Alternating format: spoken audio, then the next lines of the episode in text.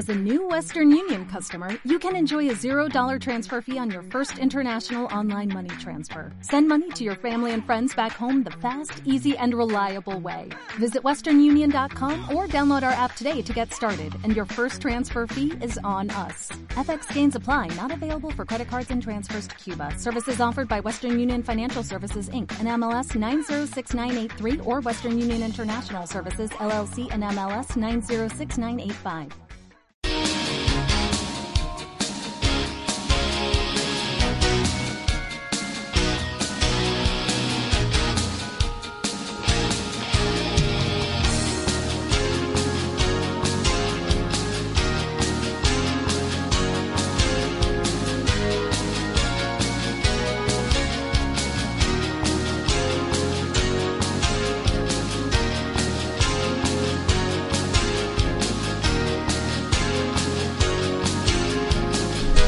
17.42 minutos, 17 horas 42. En noviembre se realizan talleres en Quito, en Atuntaqui, en Ambato, en Guayaquil, con respecto a los servicios artísticos que ya graban, ¿no? El, uno, el 0%. 0%. Es interesantísimo. No es necesario reglamento y está vigente esto desde el primero de septiembre. Es uno de los temas de los que vamos a hablar con eh, nuestro invitado Juan Fernando Velasco. Además, evidentemente estaremos hablando sobre el Festival de Artes Vivas en Loja y también esto de los talleres denominados mercados culturales que se están desarrollando en Mante, en Quito, en Ambato, en Loja, ¿no? Como preparación precisamente para la cuarta edición del Festival Internacional de Artes Vivas Lojas 2019. Loja nomás, 2019. Juan Fernando, bienvenido, qué gusto tenerlo aquí. Y bueno, a ver, detallemos esto que ya acabamos de señalarlo. Bueno, ¿cuál, cuál, cuál de ellas? La verdad es que estamos este, con muchas cosas encima. Eh, estuvimos aquí hace un par de meses. Sí, aproximadamente. hablamos de Loja. En ese momento, pues estábamos tratando de ajustar los temas de la contratación pública que es tan compleja eh, y que en temas de arte eh, pues deja muchísimos problemas con respecto a, la lógica de la contratación pública, pero finalmente el Festival de Loja es una realidad. Eh, está mm, eh, arranca este 15 de noviembre.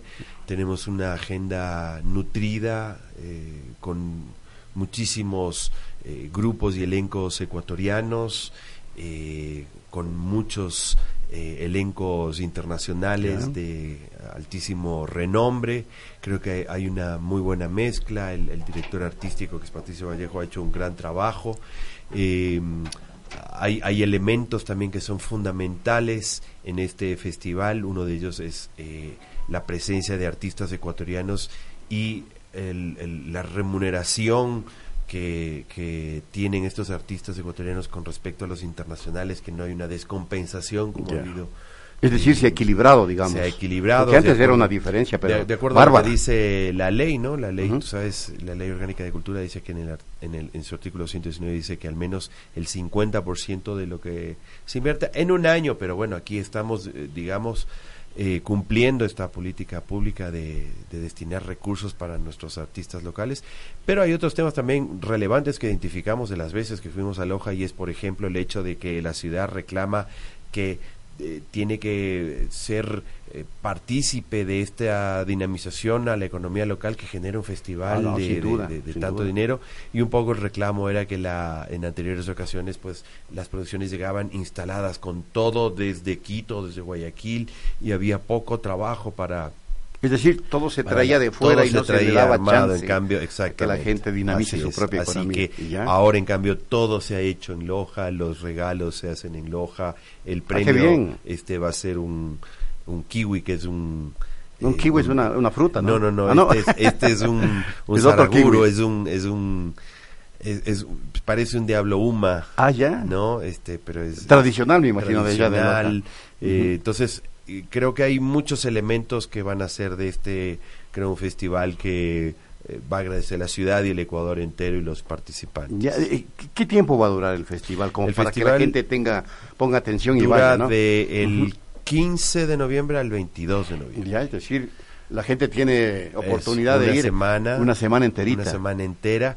Yo en un eh, arranque de mm, emoción, eh, de ofrecí regalar un show mío con la Orquesta Sinfónica ¿Y lo de Loja y lo vamos a cumplir evidentemente. El, el día, el, arrancamos el festival, la inauguración es con el eh, Ballet de Belgrado, ah, eh, así que al día siguiente ahí en la puerta de la ciudad, en, al aire libre, junto a la Orquesta Sinfónica de Loja, haremos un show sinfónico para la ciudadanía también. ¿Qué día, qué día es este? Esto es, el 16. Usted tiene muchos fans. Yo, me imagino que se va a llenar. ¿eh? Pues ojalá que, ojalá que así sea. Este, El 16 estaremos ahí. Dura hasta el 22 de noviembre y hay que recordar pues que la parte, eh, esto es el in, el off, que es como se denomina a todo lo que sucede eh, fuera de mm, los espacios digamos formales del festival que son los teatros también este atrae muchísima atención y genera esta percepción de, de, de, la fiesta de que toda la ciudad está contagiada de esta fiesta. y, el arte va a estar en las calles también con el artista popular. El arte estará en las calles la comida como, es costumbre no como es costumbre no este un eh, todo eso está a cargo del municipio. El municipio ha destinado, el gobierno local de Loja ha destinado un presupuesto importante para, para todo esto. Hemos tenido en cuenta otros reclamos, por ejemplo, el de eh, la, conectividad de Loja, que a veces es tan complicada. Escuché algo de eh, eso. Se hicieron las gestiones desde la sociedad civil, desde el Ministerio de Turismo, desde el Ministerio de Cultura, y hay una nueva aerolínea que ya empieza a, a volar y que permitirá también que haya más frecuencias y más rutas para poder acceder a, Loja en este en esta etapa, en esta semana que es tan relevante y que debería ser el destino natural. los anteriores festivales tuvieron eh, eh, una memoria de, lo que sucedió allí y me imagino que en esta, oportunidad lo van a hacer también, ¿no? Eh, eso es para que se pueda difundir en el país. Exactamente, esa ha sido un poco la falencia, ¿no? Es como que había se hizo alguna recopilación de datos, pero eh, yo creo que el, el, hecho de que este festival haya eh, eh, tenido estos problemas que tuvimos en este año tiene que ver porque no había una apropiación real de la ciudad. Así que nosotros incentivamos la creación de un observatorio del festival que está compuesto por la, por la academia, liderado por la Universidad Técnica Particular de Loja, en donde están las cámaras de comercio, de turismo, eh, otras instancias de la sociedad civil, eh, para que eh, se realice esta veduría ciudadana, digamos, en donde se pueda analizar, entender qué es lo que sucedió, tomar información, insumos que sean valiosos para el siguiente festival. Ya estamos planificando el siguiente festival, eso es una de las grandes falencias que, que, tenía esto de eh, la adjudicación por compras públicas, porque le daba a la empresa adjudicada cuatro meses para resolver todo y, y ahorita ya estamos planificando. De hecho, el país invitado de honor no había tenido antes esta modalidad del festival, la inauguramos, el país invitado de honor para el festival en el 2000 20, es China. Ah, ya, caramba. China, ya, hemos, estamos en, conversaciones, ya estamos eh, en contacto eh, con el Ministerio de Cultura eh, chino, estamos viendo ya la, propuesta artística, etcétera. Entonces, creo que, de hecho, termina el festival el 22 y me parece que el 24 25 hay un, una rendición de cuentas de este observatorio con respecto a lo que sucedió en el festival este año. Qué bien, eso es importante para que no queden dudas respecto inclusive del manejo de recursos, que por cierto es muy importante, ¿no? Así es. Y se ha convertido ya en esto, en un ícono de la cultura ecuatoriana. Eh, eh, en alguna medida, cuando hablamos la vez anterior aquí y te preguntábamos si es que se piensa replicar este tipo de eventos en otras provincias del país, ¿lo están haciendo? ¿Lo van a hacer? Porque acá veo que, por ejemplo, bueno, los mercados culturales es parte de. Sí, sí, un poco, un poco el camino a Loja eh, debería eh, cumplir esta función y eh, tal vez no, no, ha, no ha terminado de ser eso. El festival debería ser la, la, la conclusión, el punto de llegada de un proceso de formación y de construcción de propuestas eh, para el festival, ¿no? Eh, y esto tal vez eh, hay, que, hay que mejorar la manera en cómo ha sido tratado. En este año simplemente se le entregaron los recursos a la Casa de la Cultura. Cuando llegamos a esta cartera de Estado, pues ya eso estaba entregado y la Casa de la Cultura armó el Camino a Loja de la manera que eh, le parecía relevante, pero tendría que estar mejor estructurado y, más vinculado con, con el festival eh, en sí. Y esto va a permitir que pues este otras provincias, otras ciudades del país se involucren con este festival.